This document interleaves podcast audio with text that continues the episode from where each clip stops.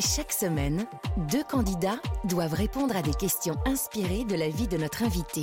C'est un jeu alors? Oui, en quelque sorte. Mais chaque semaine, l'invité évoque aussi cinq temps forts de sa vie professionnelle et personnelle. Alors, c'est une interview? Oui, aussi. Donc, chaque semaine, c'est un jeu et une interview. C'est l'invité en question sur Europe 1 avec Patrick Sabatier. Et l'invité en question, c'est? Clovis Cornillac.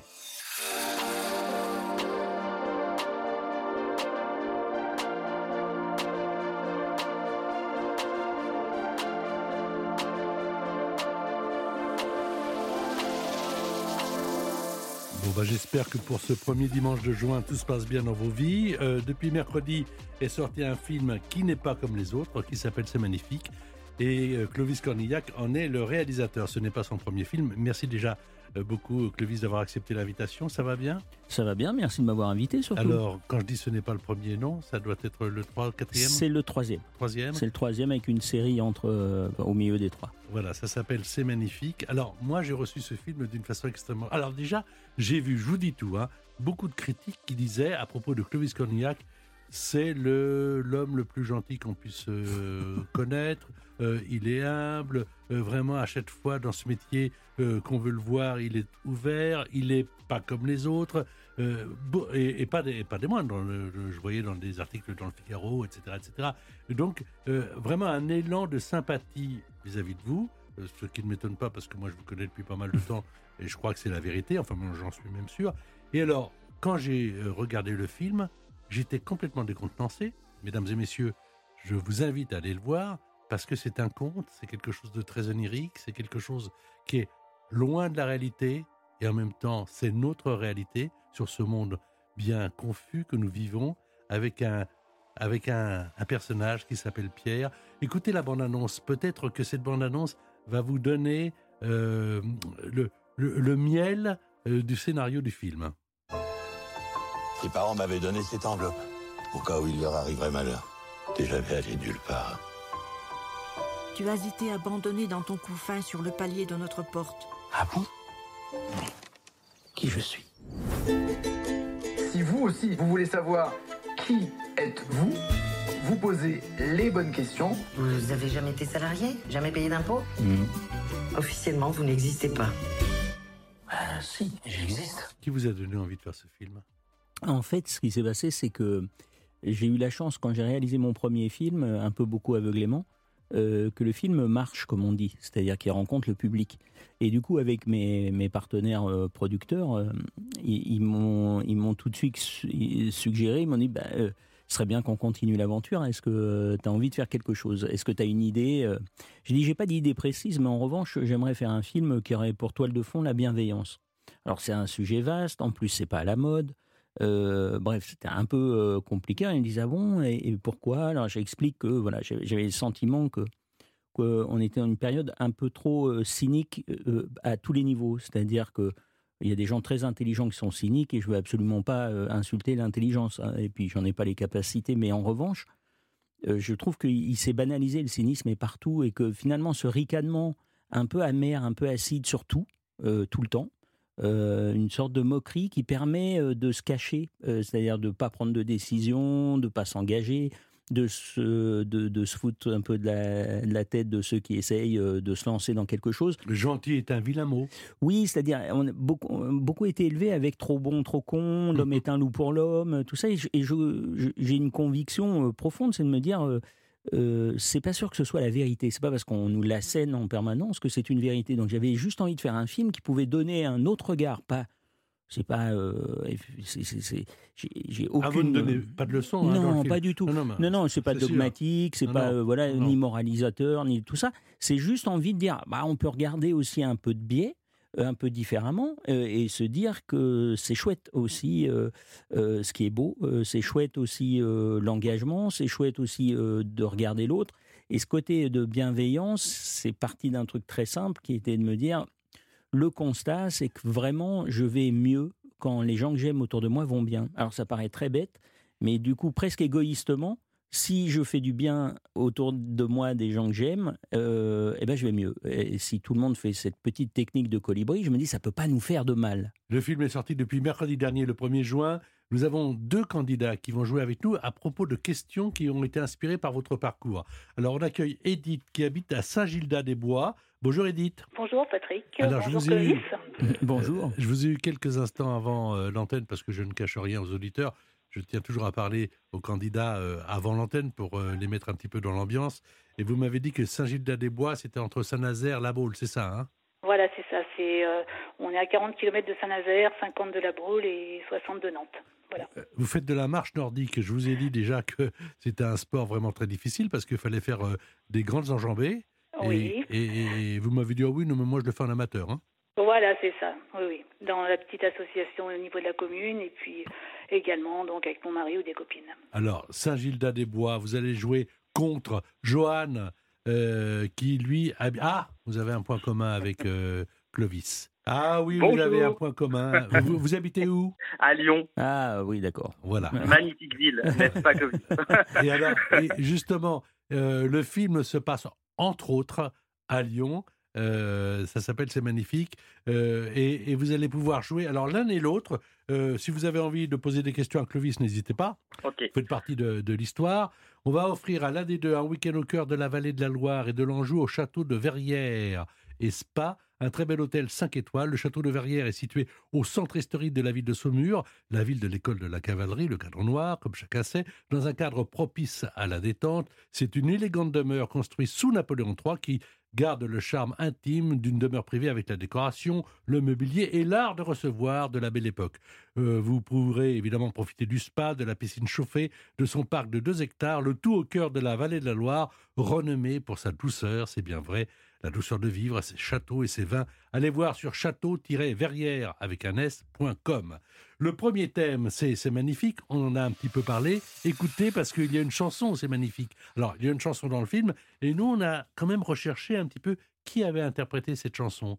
Et c'est pas n'importe qui. La vie est là qui vous prend par le bras. Oh là là là, c'est magnifique.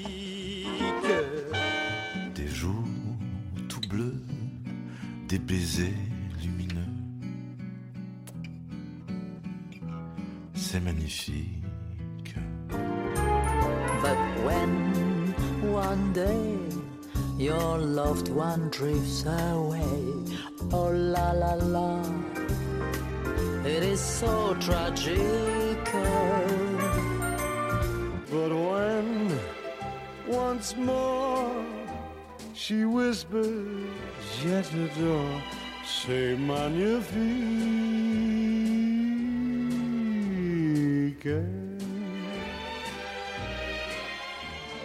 Parti là-bas, lune de miel à Cuba, oh la la la, c'est magnifique.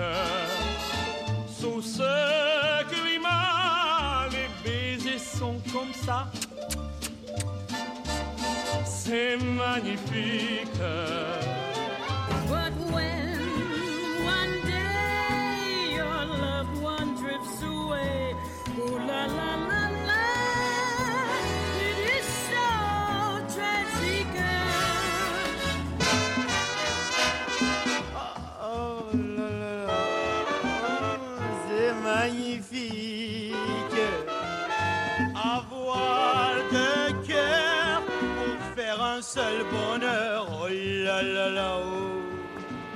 C'est magnifique. C'est aimer d'amour à Paris pour toujours. C'est magnifique. Alors Clovis, vous avez reconnu euh, des interprètes, Dario Moreno, bien Ah oui. sûr. Bah, Mariano. Il y avait évidemment Luis Mariano. Euh, il, y a- il doit y avoir Dean Martin. Dean Martin, bravo. Euh, il doit y avoir. Je sais pas si. euh, il y a euh, Biolay. Biolay. Ouais, il doit y avoir, euh, je pense, comment. euh, Il y a Amanda Lear. Amanda Lear, voilà. Et puis il y a Ella Fitzgerald, ouais. Fitzgerald. Ouais. Cette chanson qui donne le titre du film, alors qu'est-ce qui est magnifique dans le film? J'espère le film, euh, j'espère la vie, euh, j'espère euh, les autres, les gens, les plantes. euh, Mais c'est Pierre qui les- est magnifique, non? Bah, il, est- après, c'est- toujours pareil. C'est-à-dire, je pense que c'est- au sens plus large. C'est-à-dire que la- le- le- l'envie, c'est surtout, par exemple, cette chanson et, et ce titre, c'est c'est juste de prendre de temps en temps, juste le, le, le temps de regarder avec le swing, avec bonheur, avec gourmandise qui nous entoure. Euh, Il y a quelque chose qui, qui, hum, on est beaucoup, beaucoup dans, dans, le- dans euh, le commentaire, euh, la- la- une sorte de, de- de colère, de rien n'est assez bien, rien n'est assez. le buzz, le Euh, buzz. ça, j'en parle même pas parce que moi, c'est vrai que je suis euh, complètement en dehors des réseaux et je pense que déjà ça me protège de On est quelque au moins chose. deux, on est au moins deux. Ouais, et je pense que ça me protège parce que j'ai pas l'impression de rater. Pour l'instant, il n'y a pas des choses, par exemple, qui euh, que j'ai ratées. Euh, c'est des choses je suis plutôt épargnées en fait que ratées. Après, euh, voilà, c'est la vie, c'est comme ça, et, et- et- et c'est. Je ne vais pas à l'encontre, mais je crois qu'on peut se protéger de pas mal de choses aussi avec un, un regard. Si on arrête de regarder la poubelle qui est devant l'œuvre, l'œuvre y est quoi. Il y a des choses qui sont à regarder. Alors, les premières questions. Alors, nous, on- quand on a préparé l'émission, on s'est dit qu'est-ce qui est magnifique dans la vie? On a pensé aux sept merveilles du monde. Et euh, ça pourrait être le thème de la première question qui vaut un point. Je vais commencer par vous, ma chère Edith. Écoutez bien. Parmi les sept merveilles du monde, il y a le phare d'Alexandrie, chanté par Claude François. Mais quelle autre merveille a été chantée par Henri Salvador dans Syracuse? Est-ce qu'il s'agit et vous le savez, ne, Edith, hein, pas, pas de stress, vous le savez. Est-ce que c'est le colosse de Rhodes? Est-ce que ce sont les jardins de Babylone? Ou est-ce que c'est le temple d'Artémis? Dans Syracuse. Je, je dirais les jardins de Babylone. Eh ben voilà Un point Parce que Edith me disait juste avant l'antenne, oh j'ai le trac, ça va pas aller, ça va pas aller. Faut pas, c'est de la radio.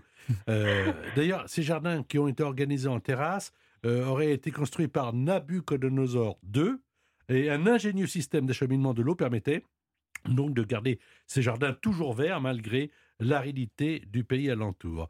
Votre premier point. Voici une question maintenant toujours à propos des merveilles euh, pour Johan. Euh, quelle est la seule merveille du monde, mon cher Johan, que nous pouvons encore admirer aujourd'hui? Trois propositions. La pyramide de Khéops à Gizeh, la statue en or et ivoire de Zeus à Olympie, ou le tombeau de Mosol à Halicarnasse.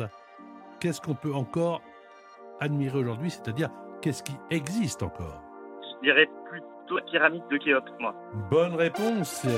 Yes. Le- ah oui, un point. Le tombeau du roi Khéops en Égypte, sur le plateau de Gizeh à côté du Caire, est la plus grande pyramide au monde, avec sa base de 230 mètres de côté. Ses dimensions et sa masse de 500 000 tonnes expliquent sans doute d'ailleurs que la pyramide de Khéops, il y a Khéops, Képhren et Mykérinos, je crois, euh, dans mes souvenirs de voyage.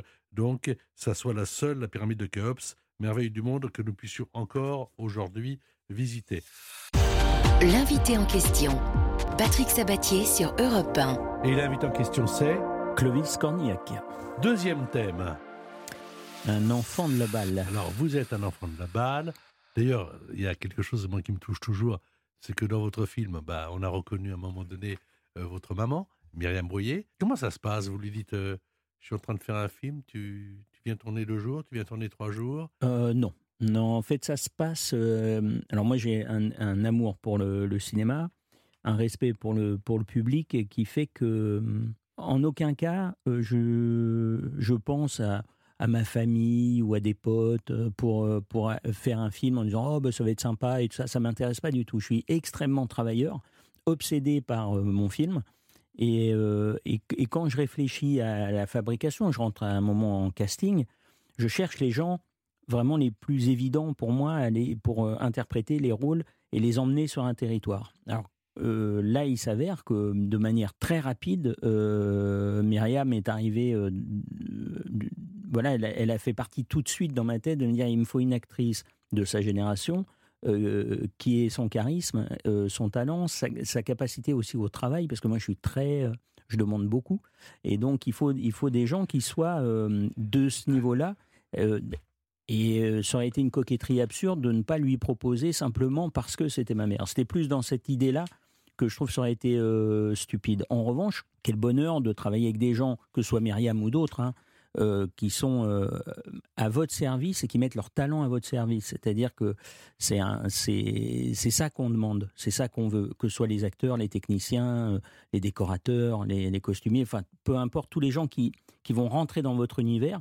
Et donc Myriam, juste, fait partie des grandes actrices. Et ce- c'est pour ça que je lui ai proposé, et j'étais ravi qu'elle accepte le rôle, et elle l'a accepté pareil, au- du- du- du- comme je lui ai proposé, quoi. C'est-à-dire, je pense qu'elle m'aurait dit non si elle n'avait pas eu euh, envie de le faire. Alors, vous êtes le fils de Myriam Boyer, de Roger Cornillac.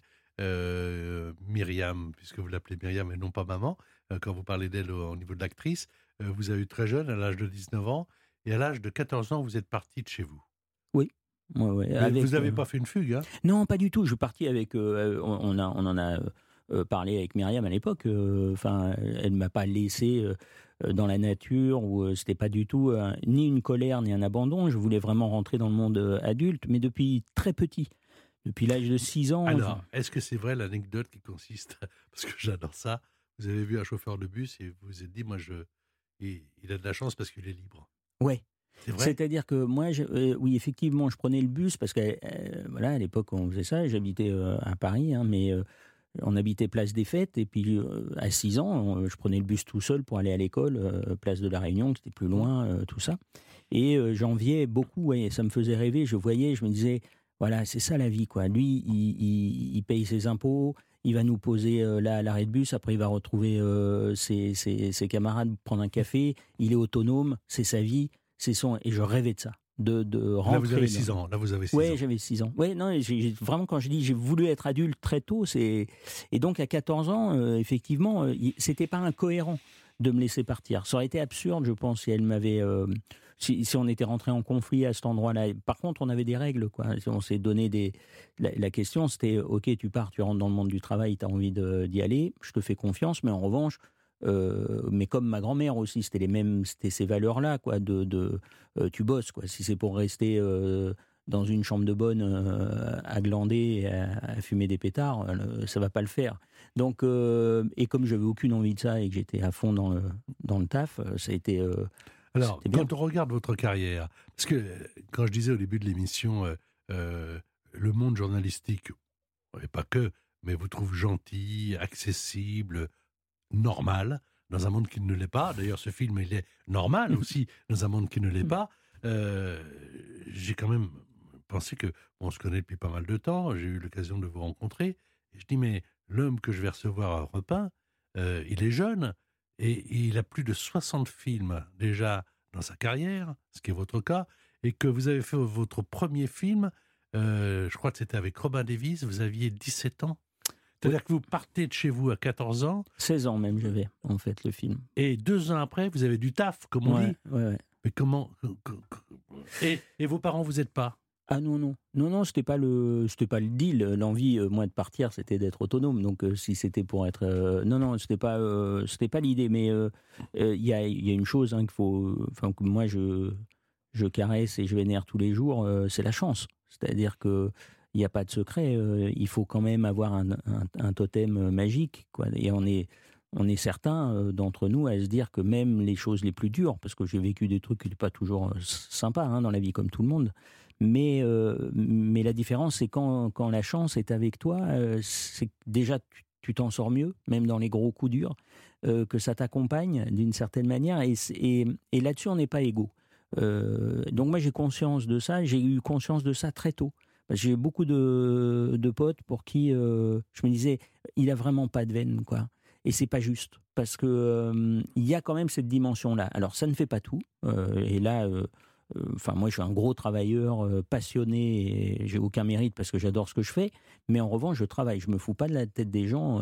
ça c'est certain. On peut ne pas aimer ce que je fais, mais c'est fait. C'est fabriqué, c'est réfléchi, c'est pensé, c'est euh, investi. euh, voilà, ça on peut pas euh, me l'enlever. Alors voici une question sur des enfants de la balle, comme vous vous l'êtes, mon, cher Clovis. C'est une question qui va concerner à la fois David Hallyday, hein, enfant de la balle, avec ses parents, et Charlotte Gainsbourg. Question pour David Hallyday à Johan. Quel est, pour deux points, hein, quel est le titre de la chanson écrite par David Hallyday en hommage à son père, extrait de son album J'ai quelque chose à vous dire, sorti un an après la disparition de Johnny Hallyday. Est-ce que c'est ma dernière lettre? Est-ce que c'est ça ne finira jamais? Ou alors tu ne m'as pas laissé le temps? Je dirais mm, ma dernière lettre. Eh bien, deux points supplémentaires, bravo Yes Euh, oui, yes, ma dernière lettre qui sort le 11 novembre après sa diffusion au Energy Music Awards. À travers cette chanson, David Hallyday rend hommage à son père décédé un an plus tôt. Le clip d'ailleurs est réalisé par Laura Smet et l'album est certifié disque de platine en février 2019. On en écoute un extrait.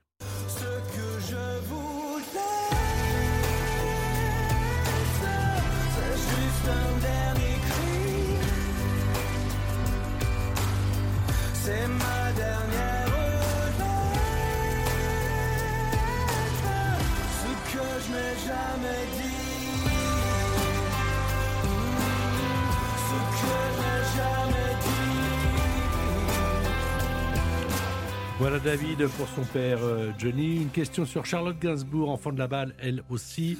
Pour vous, Edith, qui avait déjà un point, deux points supplémentaires peut-être.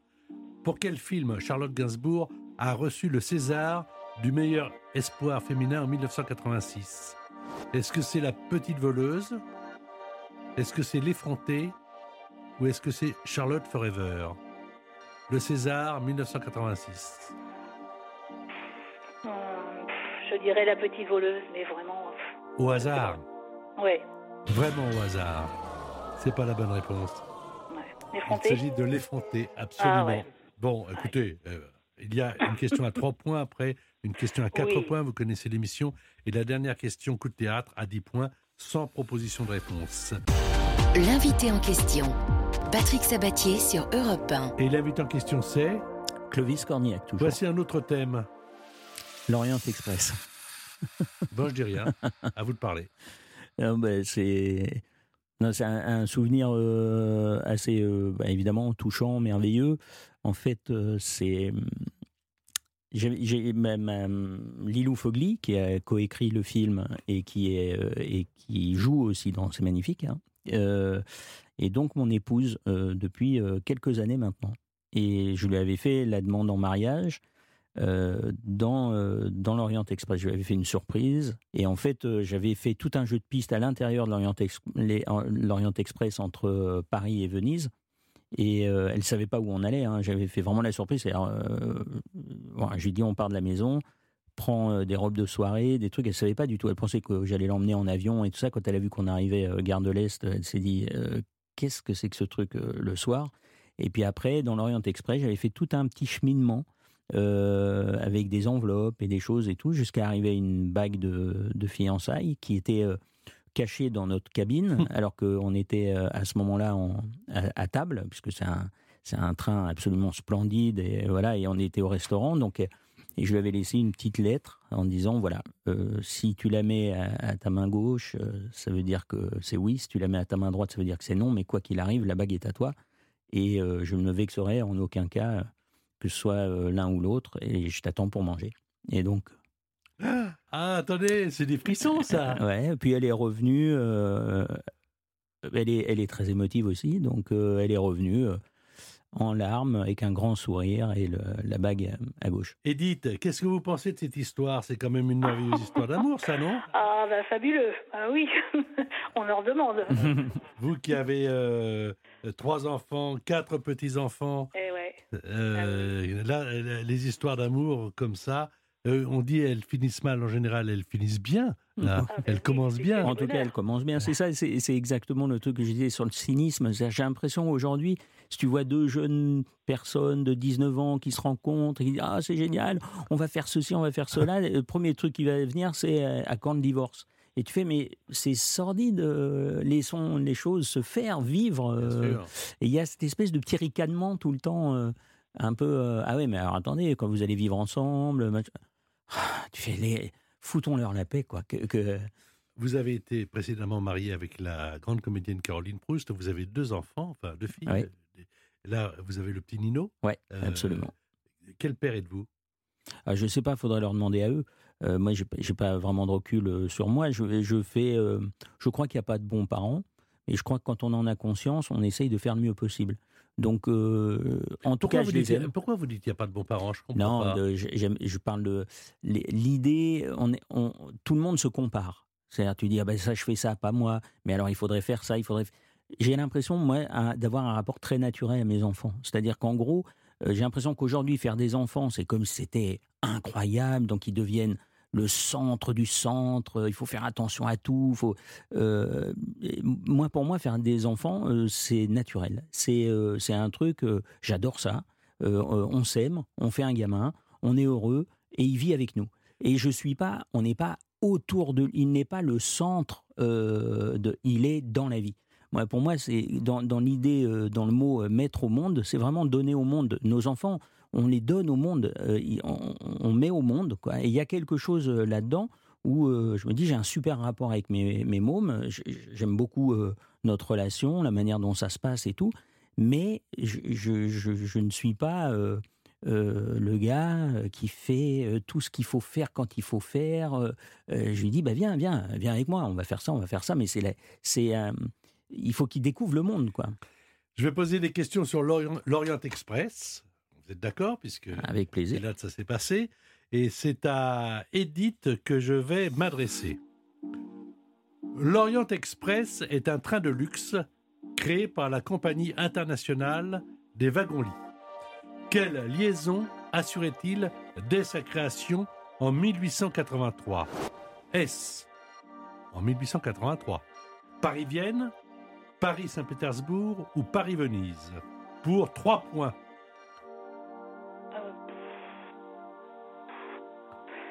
Allez, prenez le train. Allez, euh, Vienne. Eh bien, ça fait 3 points supplémentaires. Voilà, il aura après le Paris-Constantinople et très vite le Paris-Venise à partir de 1919. Question pour Johan pour 3 points. Ah, intéressante question. Pourquoi le wagon-restaurant numéro 2904 de l'Orient Express est resté célèbre? Trois propositions. C'est le lieu dans lequel est commis le crime de l'Orient Express d'Agatha Christie. Deuxième proposition. C'est le lieu où a été signé l'armistice de 1918. Troisième proposition. C'est là qu'Hitler a rencontré Albert Lebrun, le président de la République, en 1940. Alors, Agatha Christie, l'armistice ou Albert Lebrun? Johan Euh, je dirais euh, Agatha Christie. Mauvaise réponse. Ah, C'est le lieu où a été signé l'armistice. armistice. Ok. Oui, construit en 1913, il rentre dans l'histoire comme le wagon de l'armistice, transformé en bureau-salon par le général Foch, commandant en chef des armées alliées. Il est positionné dans la clairière de Rotonde, en forêt de Compiègne.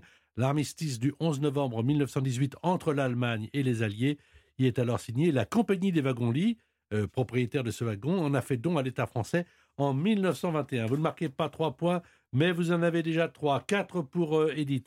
Il y aura une autre question à 4 points et surtout la question finale à 10 points. Vous êtes sur Europe 1 Ne changez rien. L'invité en question, Patrick Sabatier sur Europe 1. Et l'invité en question c'est Clovis Cornillac. Allez, un autre thème. La boxe, tout un art. Vous avez fait beaucoup de sports de combat et euh, j'ai envie de vous demander pourquoi. Alors, même pour Scorpion, Oui. euh, là vous avez euh, fait du free fight, Ouais, c'est ça du MMA, ouais. Euh, mais euh, pourquoi euh, pendant longtemps ça vous a apporté du calme? Vous étiez trop nerveux ou alors c'est quel besoin? Je sais pas, je pense qu'il y a plusieurs choses. J'ai commencé très tôt déjà. J'aimais pas les. J'aime beaucoup regarder le sport et regarder tous les sports hein, pour être. Euh, pour être euh, voilà pour dire la vérité c'est comme ça. Mais les- en pratique euh, j'aimais pas du tout les sports co parce que je trouvais ça trop violent. Sport, sport collectif. Co- les sports collectifs ouais, Ouais. euh, que ce soit le, le- le foot le rugby le hand le basket tout ça. Parce qu'en fait ça- je, je- c'est des sports euh, alors ça va paraître bizarre mais très compétitifs pour la gagne et où euh, quelque part tout- tous les coups de vis sont permis. Et moi j'ai beaucoup de mal avec ça. C'est-à-dire euh, être en train de courir et d'avoir un croche-patte alors que ton corps est fait à ce moment-là pour courir pour avancer euh, ça me rend fou en fait. Je me dis c'est comme une injustice c'est comme un truc euh, ça me met dans des colères. Je me dis non non on, fait à la loyale. Et en fait très petit euh, on s'est rendu compte que ça m'allait pas du tout. Euh, donc et je suis allé dans les sports de combat très vite à 7 ans je crois Et j'ai adoré ça. Alors là, pour le coup, c'est frontal, il y a du respect, il y a des règles. Tu sais que ça va être costaud, euh, que, euh, mais c'est extrêmement, euh, comment on pourrait dire, pas, pas honnête, mais frontal et, et- et très... Respectueux. Oui, c'est net. Et pour faire un beau combat, il faut être deux. Et, euh, et tu sais qu'il y a un enjeu qui est fort parce que, tu, parce que ça fait mal. Et en même temps, du coup, il y a cette espèce de palpitation à se dire il va se passer quelque chose de fort là maintenant. Euh, euh, c'est une émotion euh, très forte qui n'est pas montée, ne sait pas, mais c'est quelque chose de très puissant comme sentiment. Et du coup, je me suis retrouvé là-dedans vraiment avec un, grand bonheur. Et j'ai après testé beaucoup, beaucoup de sports de combat divers jusqu'à l'âge de 42 ans où je combattais un peu en secret, pas en professionnel, en amateur, avec, avec des, gens bien intentionnés et qui, ne le disaient pas, parce que pour les assurances et tout ça, quand tu tournes des films, euh, si tu dis que le soir tu vas aller euh, faire un combat, euh, en général, c'est pas c'est pas ce qu'il y a de mieux. Mais c'était mon petit péché. Et, et bon, depuis l'âge de 42 ans, donc maintenant 12 ans, quoi, que je, je, je pratique plus, j'ai eu très peur du manque de, de, de, de rendez-vous physiques comme ça, de quelque chose. donc je passais après la course à pied, j'ai pas un physique de coureur à pied et tout, et maintenant le vélo. Et le vélo, euh, c'est vraiment un truc euh, voilà, qui me fait euh, parfaitement du bien. Alors, il y a quelqu'un qui a mis en chanson euh, ce climat entre euh, deux personnages qui, justement, se rencontrent. C'est Claude Nougaro. Quatre boules de cuir tournent dans la lumière de ton œil électrique. Box, box, déesse de pierre. Quatre boules de cuir, mes poings contre les siens. Moi le jeune puncher. Box, box, le vieux kid marin. Kid marin, c'est un grand, et Dieu sait que je l'aime, mais ses gants et mes gants ne pensent pas de même. Ô déesse de pierre, pour atteindre ton cœur, il n'est qu'une manière. Box, box, box, il faut être vainqueur. Quatre boules de cuir sur quatre pieds de guerre bombardent le plexus. Box, l'angle du maxillaire. Quatre boules de cuir dans la cage du ring, son crochet je l'encaisse. Box, il esquive mon swing. Kid marin, j'en ai marre de notre réunion. Je vais te faire voir qui des deux est champion. Box. Voilà, champion qui des deux est champion. Alors, euh, question sur la boxe. Et on va commencer par euh, Johan cette fois-ci. Dans quel film, Johan, Alain Delon joue-t-il le rôle d'un boxeur? Dans quel film il joue le rôle d'un boxeur? J'ai pas dit encore euh, les propositions que euh, notre invité, Clovis Cornillac, le sait. Rocco et ses frères de Lucchino Visconti, La race des seigneurs de Pierre Granier de Fer ou Les félins de René Clément. Dans l'un de ces trois films, il joue le rôle d'un boxeur. Lequel? Johan, pour Euh, 4 Ro- points. Rocco et ses frères. Vous êtes sûr? Ouais. Et d'ailleurs, pour son rôle, Alain Delon avait pris des cours avec un professeur corse, M. Sauveur Choga. Alors voici maintenant une question pour 4 points à propos de la boxe et à propos de Belmondo. Écoutez bien, Edith. Ça va bien, Edith, hein? Oui. Bon, ça va, vous êtes allongé, vous êtes comment là Vous êtes où Dans la cuisine Ah non, je suis dans- le, cana- dans le canapé, mais bon, voilà. Très bien. Qu'est-ce que vous, vous avez une fenêtre devant vous Euh, oui. Qu'est-ce que vous voyez de la fenêtre Alors, euh, eh bien, écoutez, je vois des arbres, euh, je vois notre notre terrasse aussi, juste au, bah, au départ de la, de la maison, quoi. Et puis après, des arbres. Je rappelle, Des- et vous êtes vous êtes pas très loin de la mer, hein Ah non, non, on est à 50 km, quoi. Oui, on n'y va pas tous les jours à pied non plus. 40. Non, pas vraiment, non. Écoutez une question sur la boxe et Belmondo. Dans quel film Jean-Paul Belmondo n'interprète pas un rôle de boxeur? Il a fait beaucoup de rôles de boxeur, mais dans l'un des trois films que je vais vous citer, il n'est pas boxeur. Est-ce dans L'aîné des fers chauds? Est-ce que c'est dans L'As des As? Ou est-ce que c'est dans Les Morphalous des As Ah non, là, KO, ouais. debout. Euh, il s'agit des Morphalous. Et d'ailleurs, pour la petite histoire, je crois que Jean-Pierre Melville avait proposé ce rôle à Alain Delon. Comme quoi, on peut s'appeler Belmondo et être en choix numéro 2. C'est rassurant. De l'eau, oui, c'est- c'est très rassurant pour les autres. 4 points pour Edith, 7 points pour Johan, mais il y a la question à 10 points dans un instant avec le dernier thème. L'invité en question. Patrick Sabatier sur Europe 1. Et l'invité en question, c'est Clovis Cornillac. Le dernier thème. À Lyon. Lyon, on va parler de Lyon. La ville. Euh, la ville, évidemment. Alors, il y a dans, euh, dans le film euh, une réplique qui, qui dit L'important, c'est pas d'où on vient, c'est ce que l'on devient. Moi, j'aime assez ça, et en même temps, je me suis dit Mhm. C'est pas totalement vrai. Non, mais c'est pas une, c'est pas une, c'est pas une, phrase de vérité. C'est quelque chose qui, en fait, c'est une manière de. euh, Je pense que tous, on, va chercher euh, des, des, des, des réponses à des questions euh, qui viennent de générations avant. Cet intérêt qui, qui d'ailleurs existe évidemment très fortement dans l'analyse et dans la psychanalyse, d'aller chercher pour essayer de trouver d'où viennent certaines névroses ou tout ça, c'est passionnant, c'est indiscutable. J'ai évidemment euh, pas d'avis négatif par rapport à ça. C'était, c'est juste que, au même titre que la, différence entre le, le- le cy- le cynisme ou ce qui oppose le cynisme à une bienveillance ou à une, manière de, je, le fais de manière un peu euh, euh, radicale pour dire simplement, on a tous des failles. On se construit tous sur des choses qui sont, pour certaines, plus grosses que d'autres et tout ça, mais ou bien à un moment, on ne fait, euh, on, on- on se cache derrière, c'est-à-dire qu'on se dit euh, euh, la faille étant trop grande, ou euh, c'est, ça peut être pratique de se cacher derrière ces peines anciennes, quoi.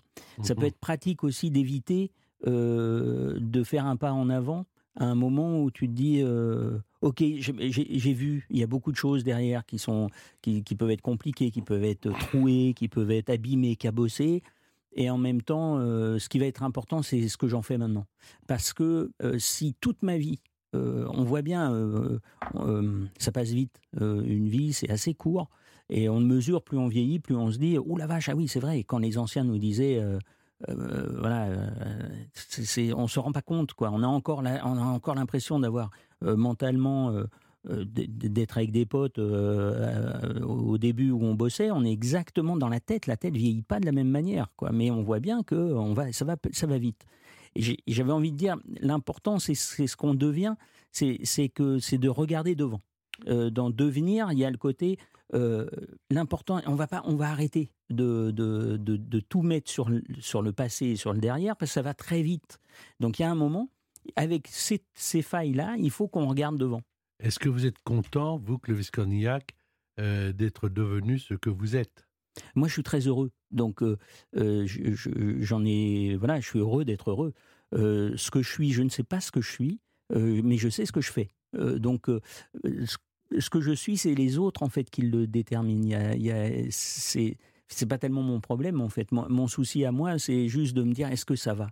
Est-ce que euh, ça va euh, Est-ce que je me sens bien? Est-ce que je suis en accord avec ce que je fais? Est-ce que Est-ce que vous êtes en accord avec ce que vous faites? euh, ou- ou- oui, la majorité euh, du temps. Euh, Quand je suis en recherche de financement pour mes films, euh, je, je- je- non, je peux pas dire que je sois euh, toujours en accord. On a tous à baisser les chines, on a tous à, des fois à, à gratter, à mendier, à être un peu. euh, Alors, Edith et Johan. Pour l'instant, Edith a 4 points, Johan a quelques points d'avance puisqu'il y en a 7. Il va y avoir une question sans proposition qui va concerner Lyon, évidemment, que je ne trouve pas très compliquée. Je crois que tous les deux, vous pourrez y répondre. Nous vous offrons un week-end au cœur de la vallée de la Loire et de l'Anjou au château de Verrières et Spa.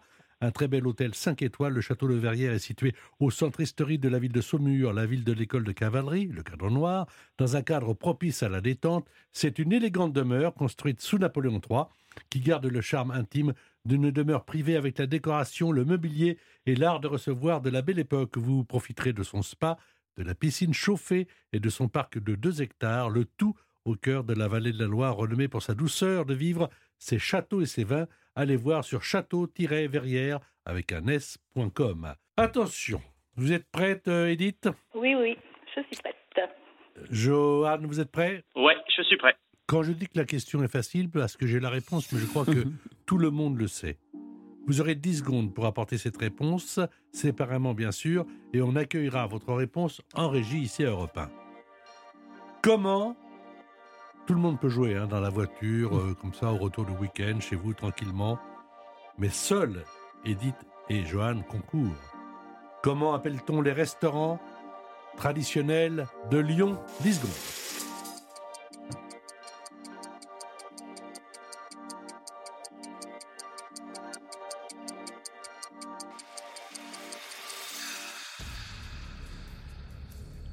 Voilà, vous avez donné votre réponse, les 10 secondes sont terminées. On m'apporte votre proposition. Alors d'abord, Edith, vous avez dit quoi? Les bouchons. Les bouchons. Si jamais euh, Johan ne répond pas, c'est vous qui gagnez avec 17, 3, Oui, 13 mais et 1, 14. Il est, il est de Lyon, donc normalement il sait. Normalement, il sait. Ou alors, faudrait vraiment qu'il Ah oui. qu'il ne veuille pas gagner. Lyon, On va hein. quand même vérifier. Johan, le quelle est, votre, quelle est votre réponse C'est les bouchons. 10 points supplémentaires. Bravo, 10, Johan. 14, 16, 17. Johan, c'est vous qui l'emportez. Yes Merci beaucoup Bravo à tous les deux, en tout cas. Bravo, Merci bravo. d'avoir participé à l'émission. Si vous avez quelque chose à dire à Clovis, n'hésitez pas, c'est le moment. Euh, Edith Eh ben, Eh ben oui, moi j'ai passé un très bon moment en, bah, en votre compagnie, tous les deux, Patrick et Clovis. Euh, ben, j'ai enfin, je l'ai découvert parce que c'est un homme très humain, passionné, très sympa. Et je voulais aussi remercier eh bien, euh, vos charmantes collaboratrices, Cindy et Daniel, qui ont été très sympas aussi euh, en amont. Merci beaucoup, Edith. Voilà. Euh, Johan, Et bravo à- à Johan. Johan, qui Merci est le beaucoup. vainqueur. C'est à vous la parole. Alors moi je voudrais euh, bah, vous remercier aussi pour ce bon moment à tous les deux, c'était vraiment très sympa. J'ai beaucoup aussi appris sur Clovis, je connaissais pas tout, même s'il est de Lyon. Et j'avais juste une question pour Clovis, quel est son endroit préféré à Lyon? Ah, des endroits, euh, on en a plein. hein. C'est une ville euh, tellement.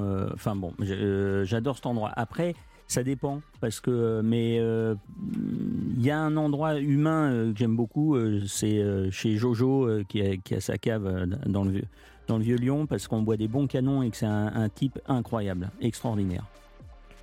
Je confirme, je confirme.